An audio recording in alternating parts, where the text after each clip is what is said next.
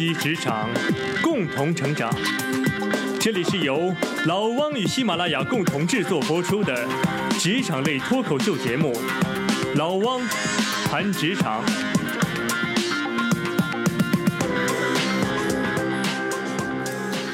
大家好，我是老汪。在我们之前呢，曾经聊过办公室里的大保健，那讲的呢是身体健康问题。今天呢，我想和大家来聊一聊办公室里的心理健康问题，聊一聊那些虚胖的职业和虚胖的岗位。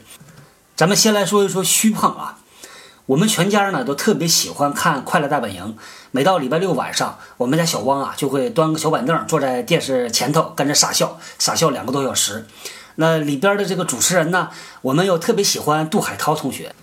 小杜同学啊，你看着他虎头虎脑啊，块儿头挺大，但是呢，在节目里边，凡是做体力游戏啊，他的完败率特别特别的高。这叫啥呢？这就是不是 strong，而是虚胖。像我们老家啊，东北早些年呢，还有那些歌舞厅啊，什么卡拉 OK 呀、夜总会呀。我当时记得啊，这个门口呢，经常站着那些啊穿着黑 T 恤衫的五大三粗的，戴着个大金项链啊，胸口纹着左青龙右白虎的江湖大哥。你看起来吧挺壮，但是跑两步呢就喘，那个不叫壮，那叫胖。这个虚胖呢，它也不是单单的一种虚胖，而是分了好多种。我把这个虚胖呢分成了三种层次的虚胖。先说入门级的，这个入门级呢，就是那种特别容易被别人一眼就给看穿的。那再高级那么一点儿呢，是表面上挺咋呼啊，挺能唬人的，但自己心里很清楚，是那种啊自己心里发虚啊，敲着小鼓，但是表面上还要做出那个样子的啊。这是第二层，第三层呢就是最高级、最牛叉的，把自己已经给催眠了，自己把自己给忽悠住了，发自内心的觉得自己那就是个牛叉的人，就以为自己是内裤外穿的这个 Superman 啊，就像北边的那个三胖兄。不光是生活里边的这个体力上的虚胖，在工作上，在职场中也存在着一大堆这种虚胖的职业、虚胖的岗位和虚胖的人。所以，咱们今天呢，就和大家来聊一聊这个虚胖的职业。我在多年前呢，曾经有过一次比较奇葩的面试经历。当时呢，有一个猎头啊，把我推荐给一个蛮有名气的民企。当时我还挺动心的，因为那个民企挺大，而且知名度也很高，所以呢，就和那个民企的 HR 的负责人，我们约了一个地方，是在上海的浦东啊一个咖啡馆，要见面做这个面试。一切呢，开始的时候都挺正常的，直到我看到了他递给我的这个名片，我当时就被震惊了。这个名片上的 title 啊是老长的一串，我到今天呢都能够背下来。你看，我跟你说一下是啥。上面写的是 Global Senior Executive HR VP，咱们一个字一个字来翻译啊，叫做全球高级执行副总裁。因为在我的工作经历里边呢，咱也碰到过 HR 副总裁啊，对我来说就是一个高高在上的职位。那也碰到过资深副总裁，也碰到过执行副总裁，那这就已经是很高级的一个职位了。一般来说，在一个跨国公司里边遇到一个什么 global 的什么什么副总裁，那就是大牛了啊。但是在我碰到的这位大哥身上呢啊，我看到真的是他把能够用到的、能够看到的这些 title 都一股脑的堆起来了。我当时的感觉是真的有点不太好。在后来啊，跟他聊的这一个多小时时间里边，我也感觉到这大哥就是那种端着的劲儿啊。后来这个结局呢，大家肯定能猜得到啊，没谈成嘛。反正我是白跑一趟，也开开眼界，看到了一个这个 Global Senior Executive HR VP。那这种事儿后来发现还是不少的。还有一次呢，我去参加一个 HR 的活动，这个会场很大啊，人声鼎沸的。我刚住下来不久，就发现有人在叫我。哎，我扭头一看，是我以前一个公司的老同事啊，多年未见了，所以分外的热情。我俩就开始聊。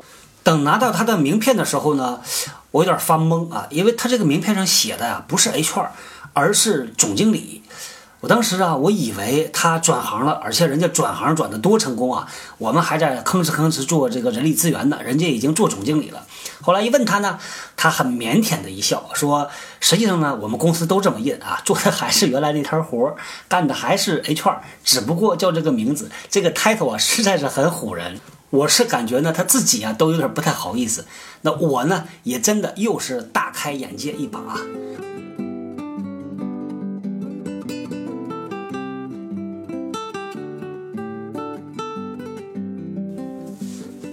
所谓的 job title 啊，这种概念呢，它也是从西方传过来的。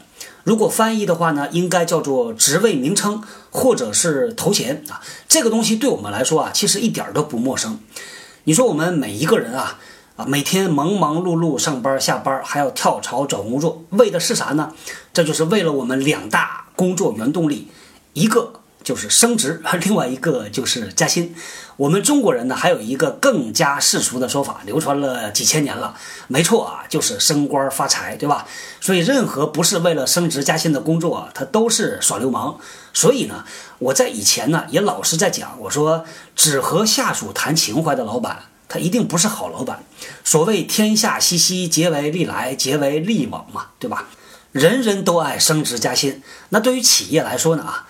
为了吸引那些他想要的人才加入他这个公司，他总得有点东西能够拿得出手。你说他能拿什么呢？最直接的无非就是好看一点的 title，或者是高一点的薪水，如此而已。如果是二选一的话，你说老板会给哪个呢？很多老板宁可给虚一点的 title 啊，所以会导致市场上是各种各样的 title 满天飞，而且呢，老板们会绞尽脑汁儿的去想一个特别听起来不错的 title。咱们举个例子啊，比如说呢，咱们说一个最最常见的岗位，我估计呢，在市场上名片上印着这种岗位的人，保守说也得有个五百万啊，再往高里头说的话，没准上千万可能都有。是什么呢？就是这个销售经理。一个销售经理的这个 title 啊，感觉上听起来啊，是不是有那么一点点普通啊？那对于公司来说呢，他怎么样把销售经理这个岗位啊，把它变成看起来啊比较的高大上，看起来比较的好看一点儿，尤其是要激励一些在公司里边已经工作了几年的这种老员工，工资嘛增加不了太多啊，那只能在 title 上啊做做文章。那大家可以想象一下啊，当拿到了一个销售经理的 title，如果你是 HR 啊，你会怎么样的去做这个文章？哎，咱们来说说可能的一些套路啊。首先能想到什么呢？前面加上一个高级，对吧？高级销售经理，哎，这个加上高级，立马就觉得高级了，是吧？先别急着去加这个高级啊，在高级之前呢，还有一个小台阶儿可以迈的，是什么呢？可以加上资深。比如说一个销售经理，他做了三四年、四五年了，那咱们可以先给他一个资深的这个 title。资深销售经理，然后再往上一个台阶儿才是高级。当然，有的公司啊，资深等于高级啊，那好，那就是一个台阶儿。那到了高级之后再咋变呢？你看啊，在很多公司它是这么分的，叫做东区销售经理，或者叫华东销售经理。哎，你听着哪个更高级一点？华东啊，感觉上，哎呦，整个中国的这一大片儿啊，东区全划给他了，感觉上是不是这个范围大了一点啊？实际上呢，他干的还是原来那摊事儿，负责的还是这么大一块地，但是从名称上感觉顿时啊高大上了一点儿。那还可不可以再进一步呢？你可以叫大华东销售经理。你看啊。就这么一个普普通通的销售经理的岗位啊，这么几轮下来，扭来扭去啊，就被不断的贴上标签儿，像打气球一样的，哎，就慢慢膨胀起来了，好像变得孔武有力了啊，特别的这么高端的一个职位，但实际上呢，做的事情和原来一样。我们这些做 HR 啊，做人力资源的，在公司里边呢，有的时候还真的就是绞尽脑汁儿的去想，到底这个工作岗位要怎么写。工作岗位在一个企业里边呢，往往是有两套序列，一套呢是特别严谨的，要求很高，和你的岗位级别和你的工资级别是紧密挂钩的，这东西呢不能改。那还有一套工作的这个 title 啊，它是给。外边的客户看的是给员工自己看的，是用来激励的。往往有一些公司呢，他会这样啊规定，在外边你可以印名片，写自己是一个什么什么总监，但是呢，在公司内部你就是一个 manager。但是因为市场上都这么写，如果你不给自己印一个总监的 title，你出去啊，这个生意不好谈。那没办法，那就印总监呗，员工自己感觉也好啊。久而久之呢，就会形成割裂的两套系统，但是呢，非常普遍。像我们做 HR 这个工作啊，有的时候呢，苦和无聊的地方就在于，你真的要绞尽脑汁儿的去想一个貌似高大上的职位出来，这东西，哎呀，痛苦。像现在的产品经理在互联网已经烂大街了，到处都是产品经理啊，所以呢，又搞出来一个新的产品经理，叫做大产品经理，特别的有意思。我第一次看到的时候，我就特别同情啊，在互联网公司工作的这些 HR 的同行们，这被憋的是真惨呐。好，这个说到 title 啊，大家有没有感觉这些年呢？这个除了物价有通货膨胀之外，这个 title 也在通货膨胀呢？像当年我爸那个年代呀，我印象里边呢，厂长就是一个很大很大的官了。再后来呢，又听说还有总经理这种抬头。等我读书的时候呢，听说董事长，当时我印象里边那是真的就是高不可攀的一个职位，感觉上进进出出那都是有车接车送的，身边都是永远跟着一个小秘书，夹着个公文包那个形象。等到后来上班的时候呢，就开始学习各种各样的高大上的这个 job title。你看，我跟你说两个啊，啊，从总监开始说，再往上呢，总裁。啊，再往上，执行副总裁、高级副总裁，然后 CFO、CEO、CHO，各种各样的 C 叉 O，啊，再后来呢，听说了董事局这个名称啊，顿时觉得又高大上了一层，什么董事局联席主席呀、联席总裁呀，再后来又听说有一个叫做执行长的职位，到现在我也没搞清楚啊，这个执行长到底是个什么长？总之呢，啊，就是各种各样的高大上，直到后来。我发现我们家楼下理发店这个小伙子啊，胸牌上写的都是“造型总监”啊，剪一次头发八十块钱，老顾客给打六折，真的是醉了。你说我们中国啊，三十多年啊，把人家西方两百多年的这个市场经济一路小跑的就给跑完了。有些事儿呢，如果真的不是用这种膨胀的速度，可能还真的就赶不上啊。这说明咱们现在终于是跟上国际形势的这个发展了，经济搞大了嘛，对吧？另外一方面呢，这也说明啊，咱们需要撑门面的这种需求也越来越大了。据说呢，我听到过这么一个说法啊，据说这个 job title 的通货膨胀是从英国佬那边开始搞出来的。有段时间呢，英国经济特别不景气啊，所以英国佬就想出来这么一个办法，就是我给你加 title，但是不加工资，然后就搞成了一种叫做 title driven 的现象，搞得这个 title 严重的通货膨胀了。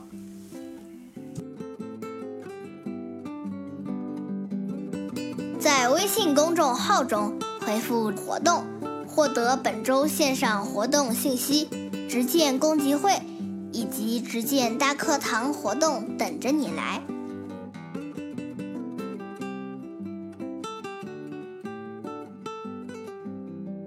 既然人人都爱升职加薪啊，那你拿到一个很漂亮的 title，心里觉得也很爽啊，拿出去给别人看也觉得倍儿有面子，那有啥不好呢？啊，会有啥问题呢？给大家来说一个我经历过的小故事。我以前的一个朋友呢，他曾经的 title 啊是经理。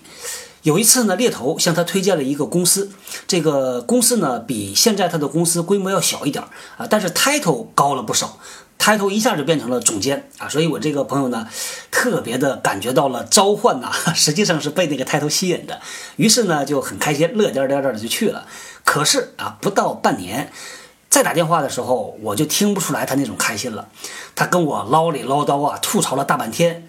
居然呢，他有了一个小小的心结，这个也是让我没想到的。他跟我讲啊，他说：“你看我现在如果再回去，我再找一个经理的这种 title 的工作，我觉得有点不太甘心。”那其实到了后边呢，这个 title 啊，对他来说呢，就变成了一个牢笼啊，就变成了一个鸡肋，食之无肉，弃之有味儿。就会把他硬生生的卡在那个地方啊，下又下不来，上又上不去。他自己呢是硬生生的把自己揠苗助长了一把。我在看一些候选人的简历的时候呢，有的时候啊就会看到类似的这种经历，他某一个工作经历的 title 写的是含糊不清的，为啥呢？就因为类似的情况嘛。当时啊，他去拿了一个自己做不了的职位，或者是还没有准备好的职位，以至于呢没有做成功，后来又回到原来的位置继续再往上爬。所以我真的是发自内心的觉得啊，对我那个朋友来说。如果他当时不那么急的话，慢慢来，让自己无论是从能力还是从经验上面都准备好，等机会真的来的时候，他能够抓得住，能够抓得牢，对吧？其实当年呢，孟子在讲揠苗助长这个故事给公孙丑听的时候，孟子呢和公孙丑就说了这么一个道理，叫做不动心。啥叫不动心呢？啊？其实简单的从字面上理解，就是你内心很笃定、很坚定，不动。这个难吗？其实不难，但是真的做到并不简单。那比如说啊，假如呢你自己认为自己是一个优秀的人啊，是一个有追求的人，我现在拿两个选择摆在你面前。第一个选择呢，是你可以和优秀的人一起做有挑战的事儿。第二个选择呢，我是给你一个很漂亮的 title，让你管一堆人。我问你会选择哪一个？不管你选哪一个啊，我相信呢，你背后一定有自己的原因，有自己的道理。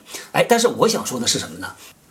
我们很多时候做选择，如果你看当下的话，你会得到一个结论；但是如果你看长远，你把这个时间维度拉到两年、三年、五年的时候，哎，你可能啊得到的是另外一个结论。我们以前呢，在几期节目里边多次提到过未来新经济。虽然呢，好像现在啊，我们看未来就像隔着一片毛玻璃在看未来的一个风景，模模糊糊能够看得到未来的新经济一定和现在的新经济是不一样的，公司模式不一样，生意模式不一样，就业模式不一样。那我们现在可以做一个大胆的断言。在未来新经济下的这个公司啊，能够给这种漂亮的 title，能够给你一大堆的人的啊，让你去管的公司将会越来越少。为什么呢？因为在那些站在时代浪尖上的很酷的公司，他们都是扁平的，他们都是去权力节点的。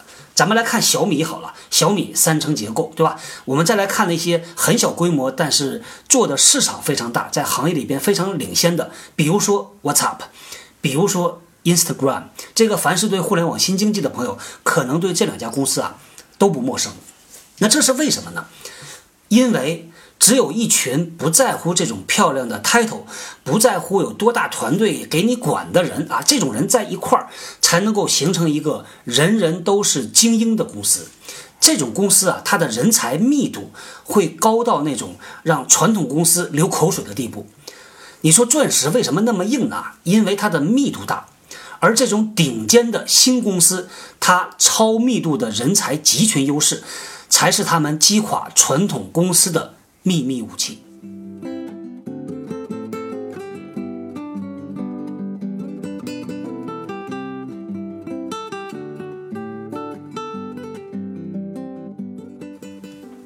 在美国呢，曾经有这么一个榜单啊，它列出来十种薪酬虚高的职业，其中有一个 挺有意思，叫做销售高级住宅的房产经纪人。你看啊，咱们来说一说这个房产经纪人，在美国呢。做房产经纪人算是一个不错的职业。如果大家喜欢看那个美剧《Modern Family》啊，叫《摩登都市》吧，那里边那个主人公啊，那个老爸叫啊菲利普，他呢就是卖房子的。任何人呢，只要稍加努力，你通过一个房产经纪人的职业资格考试，你就能拿到这个执照。拿到执照，你就可以去卖房子。那如果是卖普通的房子啊，你辛辛苦苦一年，差不多呢能赚个六七万、七八万美金。但是如果你去卖富人区的房子啊，那就不一样了，这个收入啊，每年能够达到二十多万美金，翻了几倍呢？三倍到四倍。你说是因为这个卖豪宅的这些经纪人他的能力更强吗？啊，不是。原因很简单，只是因为他卖的这个房子佣金更加丰厚，因为他会收百分之十的佣金，所以这个豪宅经纪人呢，他是经济繁荣的受益者。但是在我们这个榜单里边呢，啊，他们就在说啊，说这个豪宅经纪人呢，他自己摆出来这个架子啊，他自己俨然就是豪宅购买族的一员。所以当那些衣着朴素的看房的人来看房的时候，啊，这些豪宅经纪人。他们去看这些啊朴素的看房人，就好像在审视前来探路的小偷。看到这个，就不仅让我想起了我们前段时间接触的一些投资人的经历。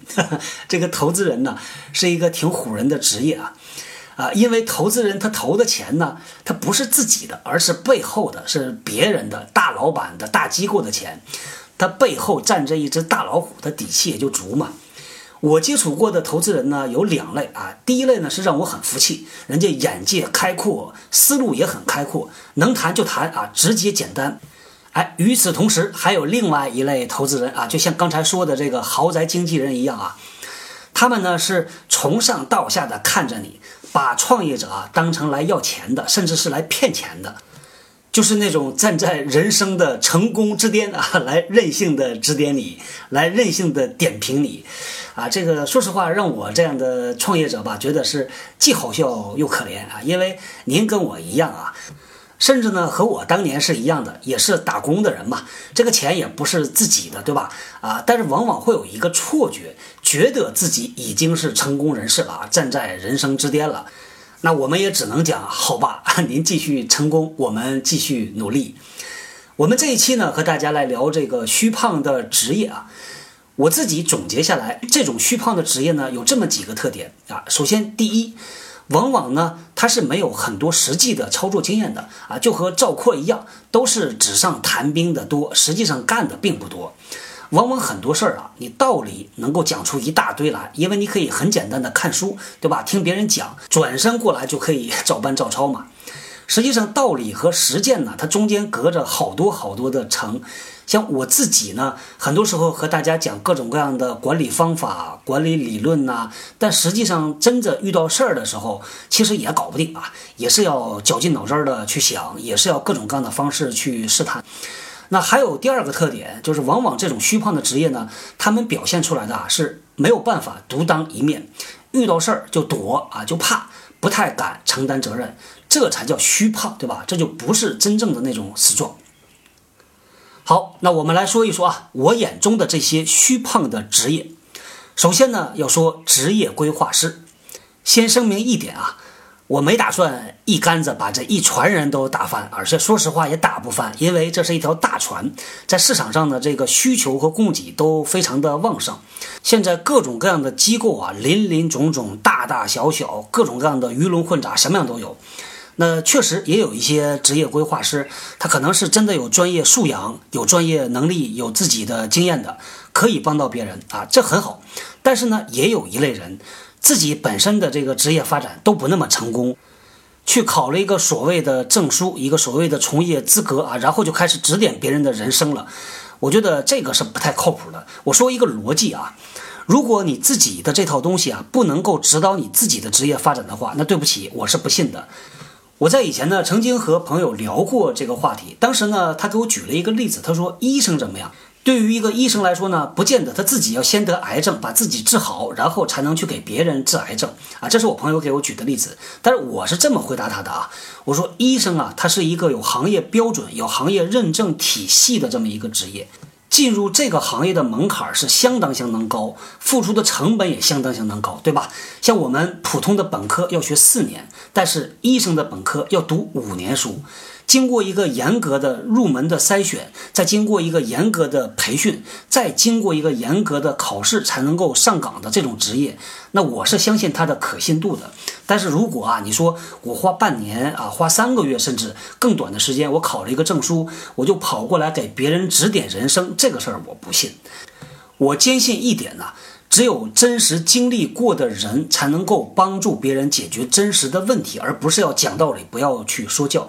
真实的人解决真实的事儿啊，这就是我的初心，也是我的一个信念，也是为什么我们做了直见 Hotline 这样的一个工具，把那些经历过这个问题的人介绍给那些正在与这个问题搏斗的人，这样能够实现一个经验和知识的传递。而对那些所谓的高大上的什么 CEO 啊、VP 啊、总裁呀，来跑过来指点人生、讲大道理，我真的是一点感觉都没有。再来说第二个。虚胖的职业啊，就是我原来的很多啊同行，叫做企业培训师。很多这个培训师啊，他反反复复讲一门课，台上呢讲的是唾沫横飞啊，台下听的是激潮澎湃，然后呢啊，然后就没有了，没有然后了。很多的企业培训师啊，还有那些在培训行业里边啊到处赚钱、这个走场子的这个培训师，自己呢其实没有太多的管理经验，可能是从毕业开始就开始学这套东西，参加了所谓的认证，学了这么一套，然后照本宣科就拿过来就开始给别人讲了。而且我的体会呢，尤其是我们现在中国的三四线城市，特别特别吃这一套，很喜欢花那种很贵的价钱去请某个商学院的这种啊洋鬼鬼子，甚至是请一些假洋鬼子过来讲。那到底什么样的培训，我觉得算是不错的呢？我觉得起码满足一个基本的条件吧，就是你讲这门课的老师啊，自己起码你经历过这些事儿，对吧？那你讲出来的才是你自己的东西，否则的话，那你就是一个复印机。举个例子啊，比如说呢，在 IBM，他们有一个全球公认的最好的销售系列培训课程。凡是能够上这门课的老师啊，他都是要求你在 IBM 起码你工作了十几年，有资深的销售经验啊，不是你想讲就能讲。你说我愿意来讲，我就过来讲的，没那么的容易，也没那么的简单。而且它这个课程呢，用的全是最实用的 case，都是来自于实际的嘛。它课程里边呢有大量大量的演练模拟，而且参加模拟的人啊，甚至都是资深的销售。所以通过这样的方式培养出来的这种销售人员呢，才有战斗力，才能够真的去解决问题。说到这儿呢，我有一个预感啊，我们这期节目播出去之后呢，我估计啊，我和很多做这一行的朋友，我们的这个友谊的小船可能要翻呢。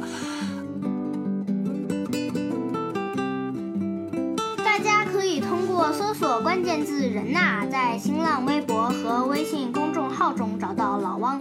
通过微信公众号，你不仅仅可以听到更多节目，也可以看到和本期节目相关的更多的内容。好，那咱们接着来说这个虚胖的职业，还有这些国内泛滥的 MBA。MBA 本身呢，从美国而来，其实对讲师是有很严格的要求的。但是呢，很多商学院的老师啊，说实话啊，我觉得我是不是很买账的。那还有就是高校的就业指导中心的老师啊，自己都没有在职场里混过，却开着各种各样的讲座，给学生们讲讲怎么做职业规划呀，啊，同时指点一下人生啊，满足自己的成就感。还有一类啊，叫做啊心理咨询师。其实，在我认识的很多朋友中呢，他们都去考了一个证啊，叫做国家二级心理咨询师。我自己也考了，但是我后来没有读完，因为工作太忙。学这个过程本身确实能学到很多，对于自己的工作呢也是有帮助的，但取决于这东西你怎么用啊。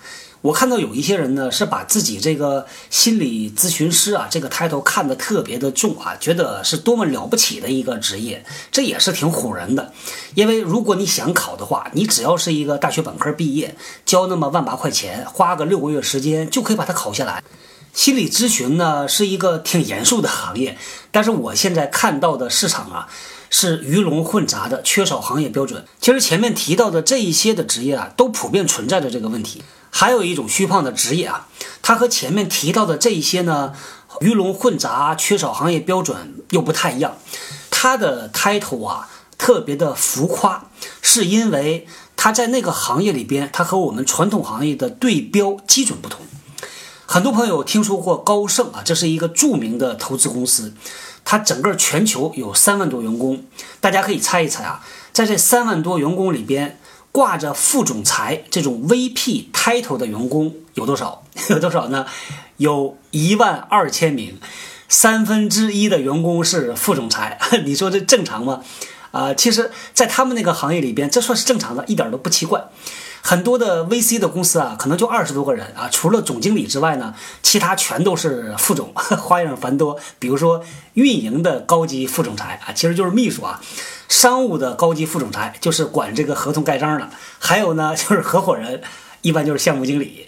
像在投行，像在金融行业、银行，其实各种各样的副总啊，如果放到传统行业，就是一个啊小组长，就是一个 team leader。有很多在投行、在 banking 的这些副总呢，他们就是光杆司令啊，老哥一个。在早些年刚刚改革开放的时候啊，我们国家呢曾经啊出现过这样的笑话啊，就是国外的一个投资机构的副总裁啊到中国来开会访问，我们这边觉得哇，这个副总裁应该是很高级的，是吧？这边呢也派出来很高级的职位去对接，但是一来二去呢，发现好像不太对劲儿。再仔细一打听，原来那边的副总裁啊，就相当于一个基层办事人员，没那么的高级啊，这就是个笑话。原因是啥呢？啊，就是刚才咱们提到的这个行业的。对标基准不同。我以前一个老板，他曾经呢是来自于一个亚太区域的投行，他们公司呢也是不大，两百多人。他跟我讲啊，那公司里所有的员工全都是 VP。我从他那儿呢学到了不少这个投行的这种职位序列。他们是怎么做的呢？他们实行的叫做 MD 制度，叫做 Managing Director 制度。在这一套 MD 的管理制度下呢。总监和副总这个顺序呢，和我们的很多人的常识理解不太一样，刚好是调过来的。传统公司副总比总监要大，对吧？但是在 MD 这个制度下呢，总监比副总要大。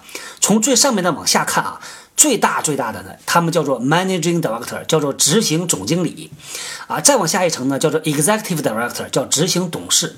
再往下呢，叫做总监 Director。上面的三层全都是 D 的 title，就是总监 title。再往下到了第四层，才叫做高级副总裁，叫 Senior VP。再往下呢是 VP。你看啊，数到这里啊，从 MD、ED 到 D，然后 SVP，再往下第五层才是 VP。再往下呢叫高级经理啊，它的英文还不叫 Manager，叫做 Senior Associate。然后再往下是经理 Associate，最底下的那个就是 Assistant 或者叫 Analyst。一般大学刚刚毕业进去做的职位都是这样的，analysis 的这种分析员的职位，或者叫助理。在我们最近几年呢，因为中国的这个互联网啊，还有投资环境啊，特别的火爆，也是水涨船高。就像前面提到的，豪宅经济会催生出一批豪宅经纪人出来。在现在中国的这个投资圈里边呢，也活跃着不少这种刚刚大学毕业，啊，九零后的投资经理，啊，这个投资经理啊，有一些还真的是挺踏实的，但是我也看到有一些啊，那叫一个浮夸。也是那种指点江山的气概啊！说实话呢，这些呃投资经理呃没有啥企业的工作经历啊，创业经历那就更别提了。那讲的东西从哪儿来呢？那就是人云亦云呗，从别人那儿听到的，从书上看到的，自己加工加工啊，拿出来就讲了。哦，还有一个啊，在企业里边特别特别常见的职位，就是各种总经理的助理啊。特别让我想到的一个词呢，就叫做“狐假虎威”。咱们说了这么多啊，这个虚胖的职业，它统一的表现是啥呢？首先呢，做这种职业的人，他的自我感觉都超好啊，而且不少的人呢，都是有意的、无意的在努力获得别人的羡慕和嫉妒。还有一个特点啊，我觉得特别的明显，这种职位的人呢，他脱离不了母体，他就像缠在树上的那个藤蔓一样。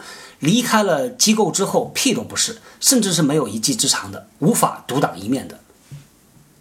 其实呢，如果再接着说下去的话，还有好多好多这种虚胖的职业。那为什么市场上有这么大量的虚胖的职业呢？我觉得啊，有这么几个原因。如果从大环境来讲的话呢，当一个国家高速发展的时候，当一个行业高速发展的时候，当一个公司高速发展的时候。他就会出现这种问题，这就是成长的烦恼吧。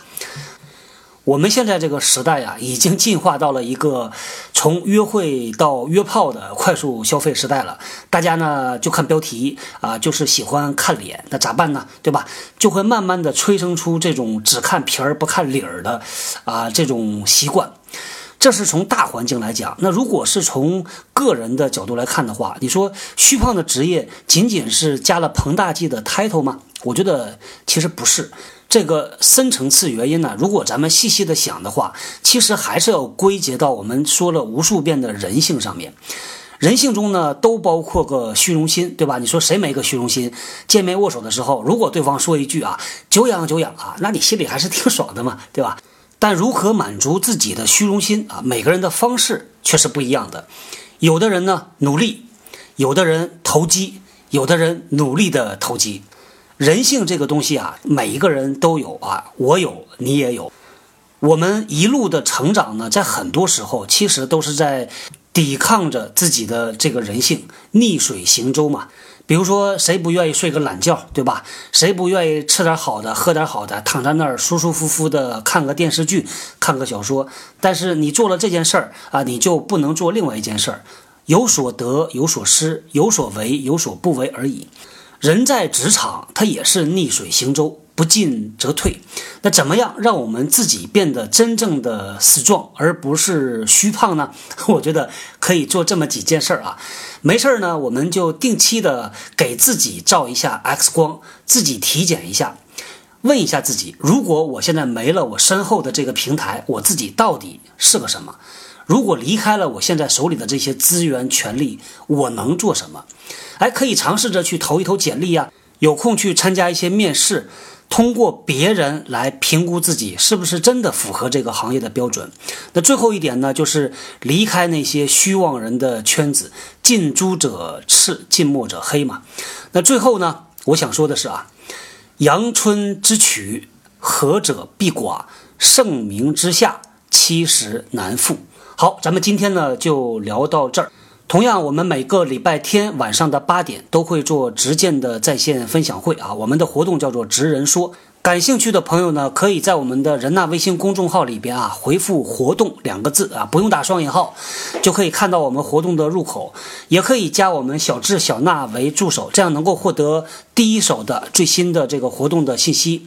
以前的一些直播活动呢，我们都把它录像了。在我们的公众号菜单里边啊，第一项叫奋斗者啊，你可以找到这个入口叫沪江专栏。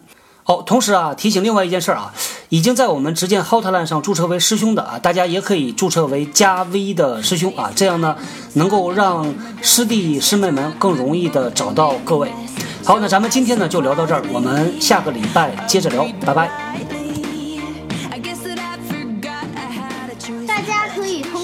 搜索关键字“人呐”，在新浪微博和微信公众号中找到老汪。通过微信公众号，你不仅仅可以听到更多节目，也可以看到和本期节目相关的更多的内容。最后，谢谢你的收听，我是小汪，我们下期再会。